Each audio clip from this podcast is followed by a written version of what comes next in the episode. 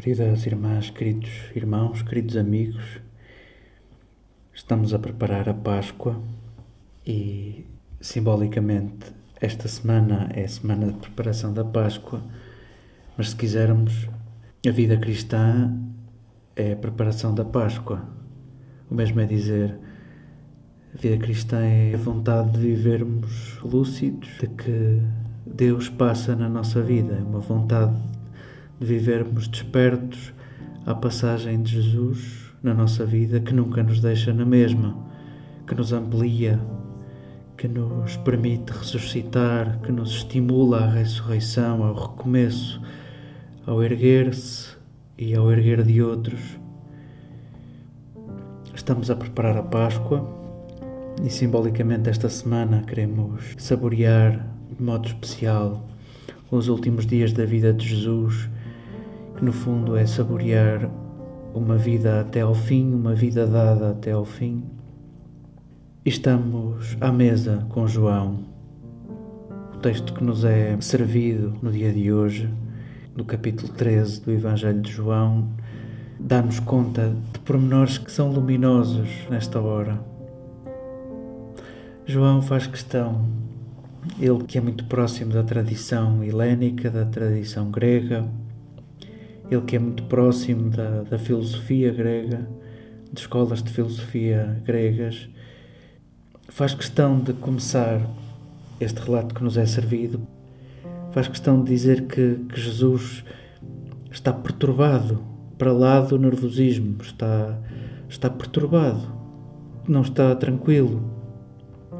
E é a terceira vez que João insiste neste detalhe Aconteceu no capítulo 11, aconteceu no capítulo 12 e agora no capítulo 13. Aconteceu é quando da, da morte de Lázaro. Acontece no capítulo 12, quando João quer introduzir a questão da hora, que é um tema centralíssimo no Evangelho de João. Ainda não chegou a minha hora, vai dizendo Jesus nos capítulos anteriores, até chegar ao centro do Evangelho, que é, sim, é chegada a minha hora. No capítulo 12, João introduz, coloca nas palavras de Jesus esta aproximação da hora e Jesus, pela proximidade dessa hora, está perturbadíssimo. O capítulo 13 inicia-se com a cena já conhecida de, Jesus que, que rompe da mesa e, e começa a lavar os pés ao, a todos. E a, o episódio que nos é narrado é, é na sequência desse, desse lava-pés. Jesus está perturbado. Várias são as, as escolas filosóficas, as correntes de filosofia grega que valorizam a ataraxia, a harmonia, a quietude, a serenidade do, do espírito, do ânimo. E a palavra que, que João aqui coloca é taraxia, é exatamente o contrário. É, em certa medida, há, há autores que, que reforçam esta vontade que João tem de mostrar um Jesus feito de nós, feito de carne. Um, um Jesus que se perturba, não é um um abstrato, não é um, distante, não é um super-homem, é um humano cheio de humanidade. E precisamos deste detalhe. Jesus está perturbadíssimo agora que estamos a entrar na cena principal. Assistimos ao início da missão de Judas. Jesus à mesa oferece um sinal de honra, uh, isto de molhar o pão e de entregar.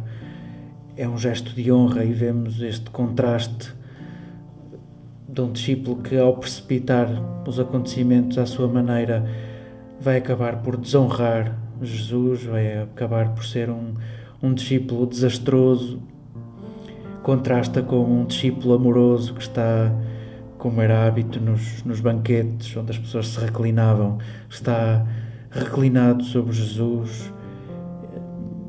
A ele, Jesus responde às perguntas, É, no fundo, o paradigma do, do bom discípulo, do discípulo verdadeiro, íntimo, próximo, em relação, mimoso. Sentimos nesta, nestes contrastes uma possibilidade também de nos encaixarmos, de, nos, de reconfigurarmos a nossa relação com Jesus. Nós que queremos ser aquele discípulo amado, é possível que seja João, o autor do Evangelho, mas deixemos assim sem nome para que para que possa ser escrito o nosso nome, o teu nome e o meu nome. Assistimos nesta nesta cena à mesa na preparação da, da Páscoa. Em João, a Páscoa será no dia seguinte. Assistimos àquilo que autores chamam um, um género literário de discurso de despedida à maneira dos patriarcas à beira da morte. A estrutura de anunciar uma partida, anunciar um fim e deixar um legado, deixar um testemunho, deixar uma herança. Há agora uma série de, de discursos nos capítulos seguintes, discursos de Jesus, que são à maneira deste, destas despedidas dos patriarcas eh, já perto da hora da morte. No capítulo 16 há um outro discurso com uma estrutura que podíamos dizer igual. Um anúncio de uma partida, uma dúvida dos discípulos para onde é que ele irá, a constatação da tristeza dos discípulos, referências ao Paráclito, ao Consolador. Cada um dos discursos se refere ao retorno de Jesus para os discípulos. Eu hei de voltar. Ambos falam do amor do Pai pelos discípulos. Ambos dizem que tudo o que se pedir ao Pai Ele concederá. E ambos fazem referência à infidelidade dos discípulos. Mas curioso, nesta solenidade de um, de um, discurso de despedida, nesta solenidade do início da missão de Judas, há três personagens que se nos apresentam neste breve parágrafo como profundamente impreparadas. Jesus, apesar de, de ser senhor das suas ações, de ser o senhor do controlo do que está a acontecer, é verdadeiramente um personagem livre João faz questão de dizer que ele está perturbado. E nós conseguíamos dizer que, apesar de tudo, Jesus não está preparado.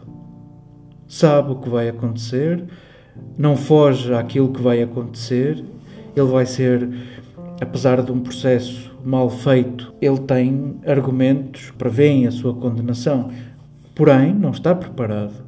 João faz questão de dizer três capítulos seguidos está profundamente perturbado. Pedro também não está preparado. Diz que sim e não sabe e não sabe ao que está a responder. Vou seguir-te até ao fim, sou capaz de dar a vida por ti, sou capaz de morrer por ti, mas não faço ideia que tu vais morrer agora. E também Judas, com a sua missão perfeitamente definida, arrepende-se antes da missão quase se cumprir. Os três personagens aqui estão profundamente impreparados e soma-se o coro dos discípulos, que não está a perceber bem tudo. É central esta, esta impreparação. E não sei o que vos parece, mas gostava que nesta, nesta semana simbólica onde preparamos a Páscoa, o mesmo é dizer na nossa preparação da Páscoa que dura a vida inteira, nós somos salvos na impreparação. A Páscoa acontece no impreparado, no que não está preparado. Porventura chegamos a esta semana, depois de uma quaresma, a lidar com isto de, de transformarmos a nossa maneira de ver, de transformarmos os nossos gestos, as nossas palavras, de verdadeiramente nos convertermos ou de nos deixarmos converter. Porventura chegamos esta semana e muitos de nós hão de sentir que queria de outra maneira, queria, queria ter tido mais tempo para, para pensar nisto, para pensar naquilo, para rever isto, para rever aquilo. Uh, queria sentir-me mais acabado nesta relação ou naquela, nesta tarefa que tinha para fazer da reconciliação com esta pessoa, com aquela. Porventura chegamos esta semana com muito por fazer. Se calhar todos os anos acontece esta sensação de se chegar à Páscoa e aquilo que eu me tinha proposto fazer está por acontecer. Bravo! Assim foi a primeira Páscoa dos discípulos de Jesus. Neste impreparado é onde acontece a vida inteira e é onde acontece a nossa salvação, mesmo a dizer isto de, de não ficarmos na mesma. De outra maneira, a vida era, era uma coleção de previsões, de outra maneira, a vida era uma fatalidade que nunca nos surpreenderia. Aceitemos a nossa condição de impreparados e aceitemos que esta Páscoa nos vai surpreender, o mesmo a dizer Todas as Páscoas são surpreendentes. O mesmo é dizer, cada dia pode ser um dia de Páscoa surpreendente, no impreparado do dia de cada um, no impreparado de, das nossas frustrações, no impreparado deste tempo bizarro e insólito que atravessamos. Deixemos que assim seja, que a Páscoa nos surpreenda e não reduzamos a Páscoa às nossas expectativas, nós que queríamos ter resolvidas certas relações, nós que queríamos ter cumprido certos propósitos, nós que queríamos ver em nós a conversão de certos gestos, de certas maneiras de pensar, de certas maneiras de julgar os outros. Deixemos que ecoe no teu, no nosso coração, no coração de cada um. Talvez ainda não seja o tempo. Talvez ainda não seja o tempo. Não exijas aquilo que precisa de mais tempo. Deixa que a Páscoa te visite neste tempo, na sensação que porventura tens de estares impreparado. Deixa que a Páscoa te visite e não te esqueças que a Páscoa real não se reduz a esta Páscoa simbólica. Porventura, a Páscoa que vai marcar o teu ano pode não ser esta semana nós que preparamos a Páscoa com muito empenho, não desejemos apenas a serenidade, aquela que Jesus não teve. Não desejemos apenas a tranquilidade, a harmonia. Não desejemos apenas isso, porque a vida não se faz só com serenidade e harmonia. A vida faz-se com tudo aquilo que nós conseguimos prever e aquilo que nos escapa. Sintamos que a Páscoa de Jesus é para a vida toda e não é só para os dias de sol. Reconheçamos-nos impreparados e apresentemo-nos ao Senhor com disponibilidade para que a Sua Páscoa nos surpreenda.